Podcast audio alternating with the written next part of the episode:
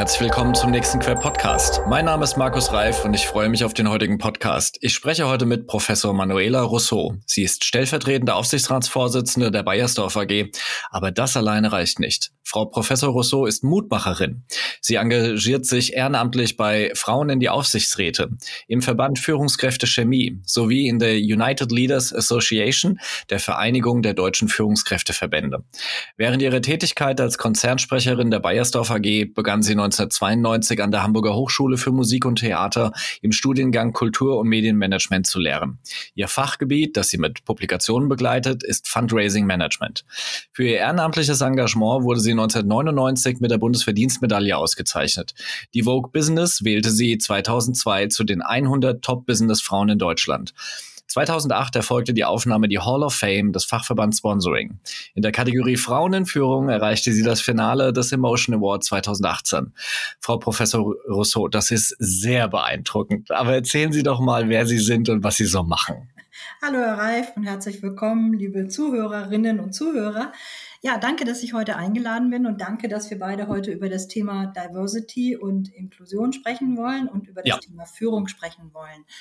Ja, mein Weg zu Bayersdorf führte mich bereits 1984 dorthin und ich gehöre zu den Personen, die eine Bildungsbiografie haben, die bei jedem Personaler nicht mal bis zu einer Einladung führen würde.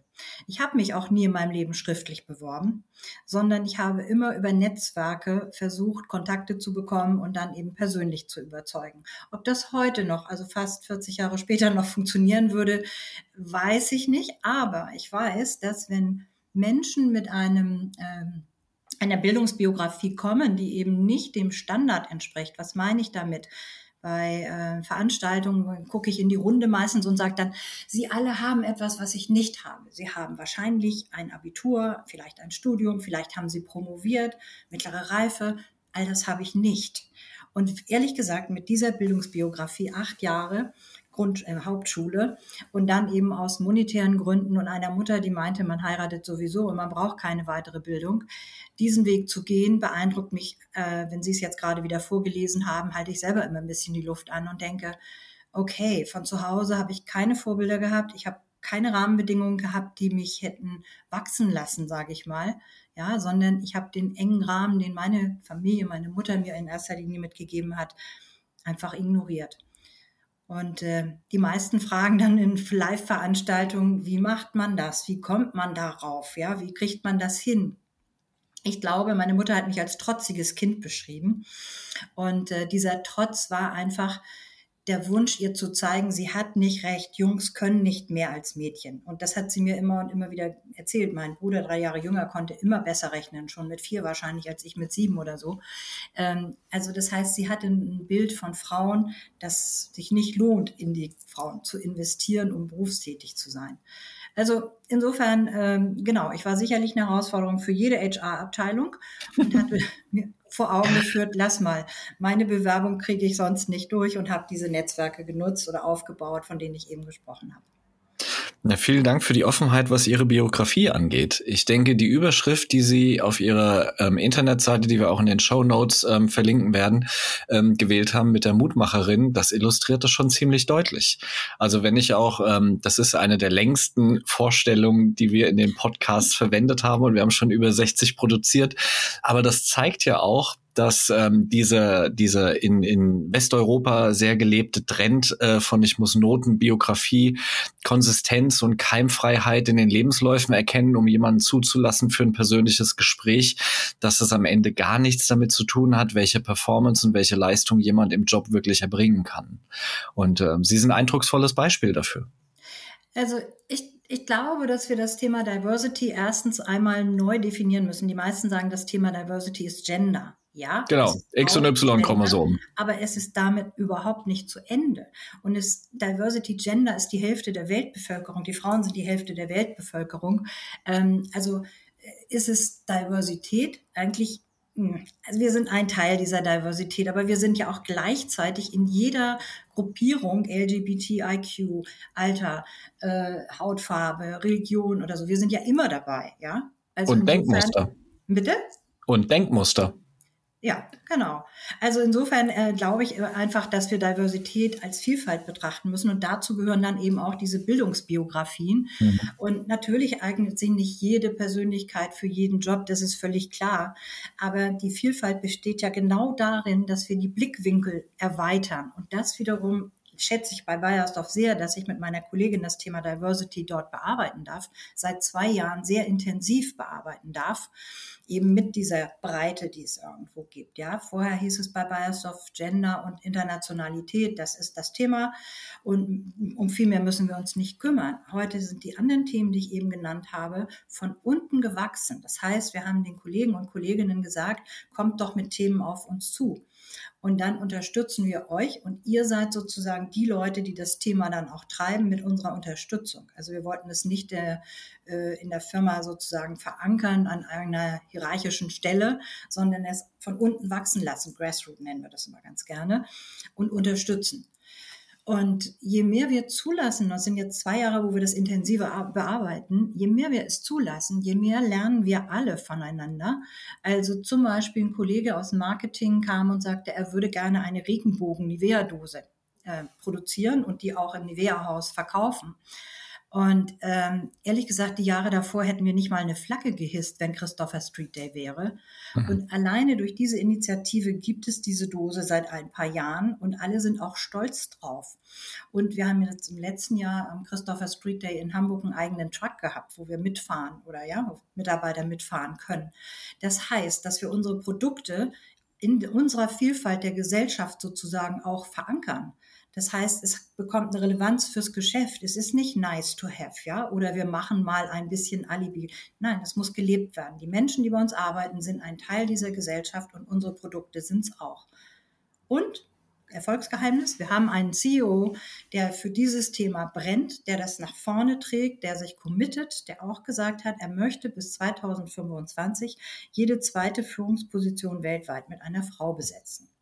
Und wir haben schon mal einen kleinen Zwischenerfolg gefeiert. 22 hatten wir 48 Prozent. Das schwankt auch mal wieder nach unten und so weiter, gibt uns aber durchaus die Perspektive, dass wir die richtige Sektflasche dann doch 2025 aufmachen dürfen.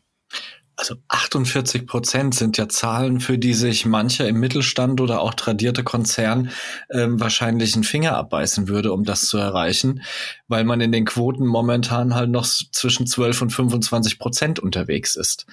Aber Frau Professor Rousseau, Sie, Sie sagen so selbstverständlich Dinge, die halt im Alltag in den Unternehmen alles andere als selbstverständlich sind. Ich glaube, Bayersdorf hat ähm, dort auch eine Transformation, um also einen neumodischen Begriff zu wählen, äh, von einem sehr konservativen Unternehmen, was eben sehr in seinen einzelnen Silos unterwegs war, ähm, mit mehr Corporate Social Responsibility und einem anderen Wertefundament Dinge erreicht, für die andere Unternehmen wahrscheinlich jetzt erst erste Strategien erarbeiten.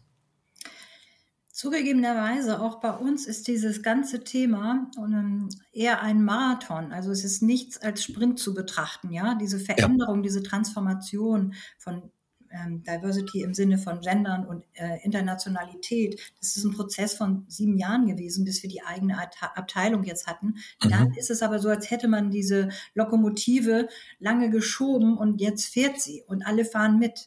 Und äh, dadurch entsteht die Kraft. Und ich glaube, dass wir, dass wir wirklich in eine ganz andere Zukunft gehen. Und ähm, auch wenn wir jetzt jedes Silo, jede Diversity-Gruppe einzeln betrachten oder jede Hierarchie einzeln betrachten, muss es ja am Ende einen Mehrwert geben. Und wir müssen alle aus unseren eigenen Interessen heraus sozusagen diesen Mehrwert auch generieren.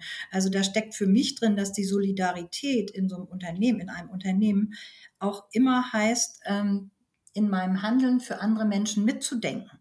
Genau. Wenn, wenn, ich das nicht tue, dann bin ich in meinem Silo wieder alleine und vergleiche mich. Also wo ist denn der Vergleich zwischen LGBT und Age oder so? Oder der ist noch ein bisschen wichtiger als ich. Ich habe gerade ein neues Projekt übernommen oder Bayersdorf hat sich entschieden, in einem Pilotprojekt mitzumachen, die in Deutschland äh, sich dafür einsetzen, dass in den nächsten drei Jahren mehr Menschen mit Behinderung in Unternehmen mhm. beschäftigt werden und nicht nur die, die 5%-Quote, von der man sich ja dann freikaufen kann, äh, umgesetzt wird. Das ist genau wieder so eine Transformation, wie ich sie bei den anderen Themen erlebe. Im Unternehmen rufen nicht alle sofort super toll. Sie sind plötzlich Schnittstelle. Auch HR ist eine wichtige Schnittstelle. Ja. Schon bei den Gesprächen mit äh, Menschen mit Behinderung, bei den Bewerbungsgesprächen. Dann sind aber auch Kollegen gefragt, die dann wissen, dass das ein etwas größerer Zeitaufwand sein kann, als wenn ich in normalen Prozessen weiterlaufe. Also alle müssen mitgenommen werden, alle müssen überzeugt werden. Und und es reicht nicht, äh, jemanden zu, ich nenne es jetzt mal despektierlich bequatschen, ja. Äh, darum geht's nicht. Ich muss überzeugen. Die müssen von sich aus brennen und dieses Thema richtig und gut finden. Und dann wird es zur Kultur im Unternehmen. Aber wie gesagt, da ist sie wieder die Lokomotive. Ich nehme das Beispiel gerne. Mein Vater war Lokomotivführer. Also wenn sie erstmal anfährt, dauert das, aber wenn sie fährt, fährt sie, ja. Ja, und dann hat sie auch eine gewisse Macht. Dieses Thema jetzt bei Beisdorf auch noch mit begleiten darf. Ja. Ja, ich, ähm, ich äh, sehe das so, viele Unternehmen stecken halt ähm, in ihre Routine und kommen da eigentlich nicht raus.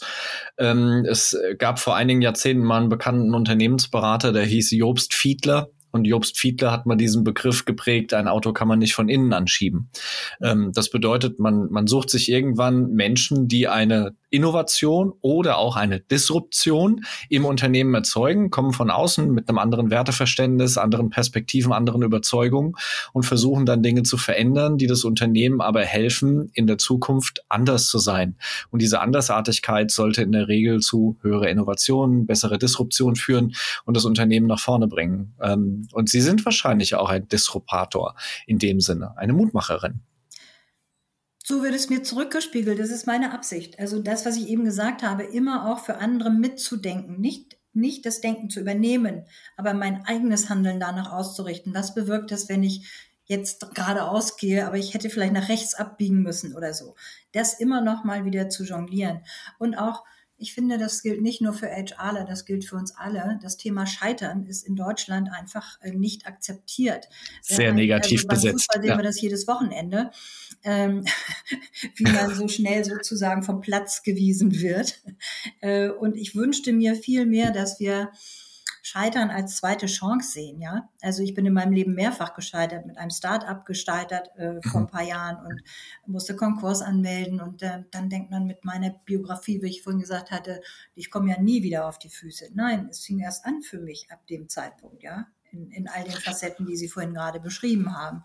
Und äh, Aufstehen ist wichtig, sich immer wieder auch ähm, aus der Komfortzone bewegen bewusst rausgehen, Dinge tun, wo man Schnappatmung kriegt, ja, und sagt, du Gottes Willen, das kann ich doch nicht machen. Ich war ja bei der am Weltfrauentag bei Frau Stark-Watzinger zu Gast, so sage ich, mhm. Äh, haben wir beide auch zusammengefunden letztendlich äh, und habe in dieser Keynote auch nochmal gesagt, äh, jeder von uns kann etwas bewegen, jeder, jede. Und wir dürfen uns einfach eine größere Vorstellung vom Leben erlauben.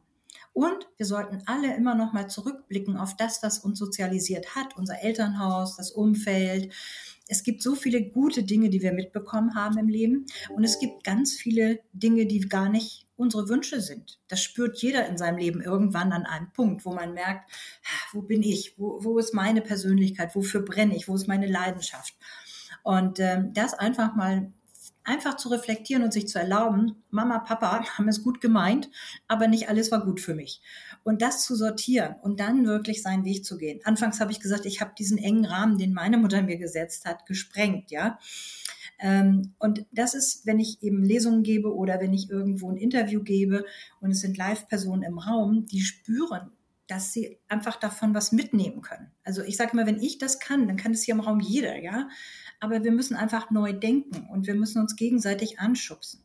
Vielleicht noch ein Beispiel von dem letzten Mal. Da hatte ich wieder mal ein Klischee bedient. Weiß ich nicht, passiert Ihnen und unseren Hörern und Hörerinnen wahrscheinlich ständig irgendeine Stereotype. Ich hatte gesagt, Männer lieben es, im Wettbewerb zu sein. Da war immerhin eine Frau im Raum, die sagte, Frau Rousseau, ich glaube, Sie bedienen sich gerade einer Stereotype. So, alt dann sage ich, ich bedanke mich und ich meine das wirklich so, weil wir in unserem Diversity-Team den ganzen Tag nichts anderes machen, als dem anderen zu sagen, hallo, Stereotype.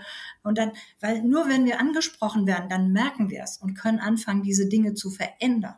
Ja, also das ist nicht bevormunden und ich empfand es nicht als, als Korrektur in einer großen Gruppe, wo einer sagt, Frau Rousseau, macht man nicht so, ja, äh, sondern es ist Bewusstsein schaffen dafür, dass wir alle uns immer und immer wieder auf den Prüfstand nehmen. Damit schließt sich so dieser Kreis auf alles, was mhm. wir im, im Rucksack haben, nochmal nachzuschauen, was brauche ich wirklich davon und was kann weg.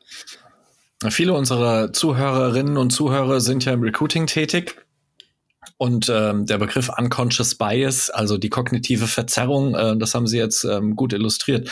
Ähm, wir haben halt immer noch äh, die Schwierigkeit, dass die Hiring Manager, also die einstellenden Manager aus den Fachbereichen, einen viel zu engen Blick auf Eignung und Fit haben. Das heißt, da wird ein Lebenslauf analysiert und dann ähm, steht dort ähm, ja Studium abgebrochen oder schlechte Note in Mathe oder Verweildauer im letzten Arbeitgeber nur neun Monate. Ah nee, ich nicht. Ähm, und eigentlich müssen wir rauskommen. Also wenn Sie sagen, wir müssen die die neue Chance heben, ähm, wir müssen offen sein für Andersartigkeit und für andere Perspektiven, dann gehört das natürlich auch dazu, alte Routinen und Glaubenssätze fallen zu lassen. Ähm, Sie haben ein Buch geschrieben, Frau Professor Rousseau, wir brauchen Frauen, die sich trauen. Wollen Sie darüber mal kurz erzählen? Ähm, ja, wir brauchen Frauen, die sich trauen. Äh, Frauen neigen dazu, kommen jetzt wieder Stereotypen, lassen grüßen. Trotzdem, ich erlebe es, dass wir tatsächlich bei Frauen häufig äh, bei Stellenausschreibungen dieses äh, Phänomen erleben, dass sie sagen, oh, diese acht Anforderungen, davon habe ich ja nur sechs oder so.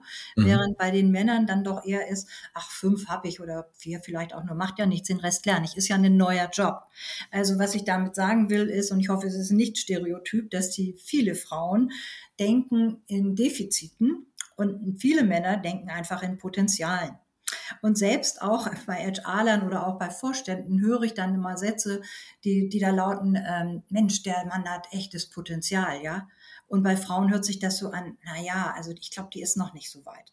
Aber wenn man mit diesen Sätzen so konfrontiert wird, dann verinnerlicht sich das auch. Also Frau denkt dann, na ja, bin ich denn schon so weit? Kann ich das auch und so weiter? Und die Männer ermutigen sich untereinander offensichtlich und äh, klopfen sich auf die Schulter und sagen, das kannst du klar und und so, ja. Also das heißt, wir werden nicht gleich gepusht, sondern unterschiedlich gebremst oder gepusht. Und das macht das Leben Frauen nicht immer einfach. Frauen sind deswegen auch nicht immer einfach, muss ich auch noch sagen. So, jetzt haben wir genug Stereotypen im Raum. Männer auch nicht. Ich hatte mal die Empfehlung, als ich im Recruiting angefangen hatte, ähm, wenn sich Frauen bewerben, dann packt bitte 20 Prozent drauf auf das, was ihr beobachtet, seht, im Lebenslauf aus den Gesprächen mitnehmt. Mhm. Und bei Männern zieht bitte 20 Prozent ab und ja, dann trefft ihr euch nämlich auf, genau, auf der Mitte. Super, ja, genau. Ja. Ähm, Sie haben einen Beitrag veröffentlicht zur Führungskultur, Führungskultur neu denken. Was sind denn Ihre Perspektiven? An was glauben Sie bei Führungskultur? Ich glaube, dass wir diese Silos, also ich und von, vom Ich zum Wir, ich spüre selber, wenn ich jetzt dieses Projekt mit den, mit den Menschen mit Behinderung nach vorne trage, dass wir ein Inklusionsteam aufbauen aus ganz vielen Bereichen aus dem Unternehmen. Ich bin in diesem Fall die Führungskraft, weil ich dafür verantwortlich bin und alle mitnehmen darf und muss.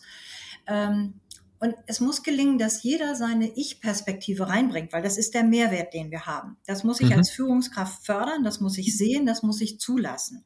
Davon habe ich aber meinetwegen 15 Individualisten jetzt, ja. Aber wir haben alle die gleiche Zielrichtung. Aber das zu orchestrieren, das ist die große Aufgabe sozusagen, dass jeder weiß, dass sein Beitrag sehr wichtig ist. Und ich fühle mich manchmal so lost und denke, oh Gott, ich habe jetzt gar keine Kontrolle mehr. Wer macht hier eigentlich gerade was? Und sind wir noch auf der Zielgeraden? Oder so fühlt es sich dann manchmal an. Also das ist dieses klassische, wir müssen auch loslassen als Führungskräfte, um diese Potenziale zu heben. Und ich nehme gerne das Beispiel, wenn man auf einem Schiff ist, dann gibt es einen Kapitän. Also das heißt ja nicht, dass wir gar keine Hierarchie brauchen oder keinen, der am Ende verantwortlich ist. Das ist damit nicht gemeint. Also der Abbau von Hierarchien ist sicher nicht notwendig, weil die Hierarchien etwas verkrustet und zu viel sind. Aber es heißt nicht, dass wir nicht eine klare Führung brauchen. Wenn dieser Kapitän auf dem Schiff, der weiß ganz genau, an welcher Stelle was passiert. Und wenn es ein Kreuzfahrtschiff ist, dann hat er von Servicepersonal, von Internationalität, vom Maschinenbau, von ne, Navigation und so weiter das ganze Programm irgendwo im Kopf. Aber was macht er eigentlich den ganzen Tag? Gucken, dass alles funktioniert, oder? Und ja. alle am Laufen halten. Ja, also so würde ich sagen, müssen wir uns Führung in Zukunft erarbeiten von beiden Seiten zulassen, dass die anderen sich entwickeln und auch eigenständig sind und selber den Kontrollverlust akzeptieren, der am Ende die Verantwortung bleibt, ja. Aber trotzdem ist zwischendurch, hat man manchmal das Gefühl, wow, hoffentlich kommen wir alle zusammen am gleichen Ziel an. Ja, wir haben das in, in einigen Podcasts auch schon mal versucht zu ähm, umrunden. Ähm, das Thema Führungskultur besteht ja auch daraus, weil Sie jetzt gesagt haben, äh, Kontrolle abgeben, ähm, hat ja sehr viel damit zu tun, dass sich Führungsstile, Führungsprinzipien, Führungsparadigmen verändern und ähm, sich neu aufstellen. Ähm, Sie haben jetzt Hierarchie und den Abbau von Hierarchie angesprochen. Ähm, die, die Zukunft der Arbeit findet ja in einer Heterarchie organisierten Form statt. Ähm, darüber hinaus ähm, hat dieses Empowerment der Mitarbeiter mit mehr ähm, Selbstgestaltung und Selbstbeeinflussung ähm, und äh, mehr Entscheidungsräumen auch eine ganz andere Form. Und äh, die Kultur muss sich erstmal so etablieren, dass diese Dinge möglich sind, ähm, dass wir dorthin kommen. Absolut. Wunderbar. Frau Professor Rousseau, das hat sehr, sehr viel Spaß gemacht. Ich ähm, sage vielen, vielen Dank für Ihre Zeit. Es hat mir sehr viel Freude bereitet. Ähm, ich glaube, Sie haben viel Neugierde geweckt bei unseren Zuhörerinnen und Zuhörern. Ähm, wer mehr erfahren möchte, kann auf die Website www.manuelarousseau.de gehen. Wir verlinken das auch in den Show Notes und erfährt dort mehr über Sie. Sehr schön. Vielen Dank und alle herzliche Grüße an alle. Das war der Queb Podcast mit der Mutmacherin Professor Manuela Rousseau. Vielen Dank für Ihre Zeit, einen schönen Tag und viel Erfolg bei Ihrer Arbeit.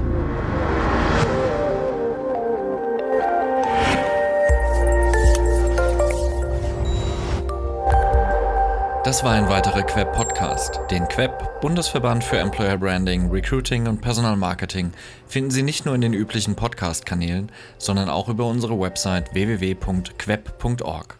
Vielen Dank fürs Zuhören. Ich verabschiede mich, Ihr Markus Reif und der Queb Quality Employer Branding.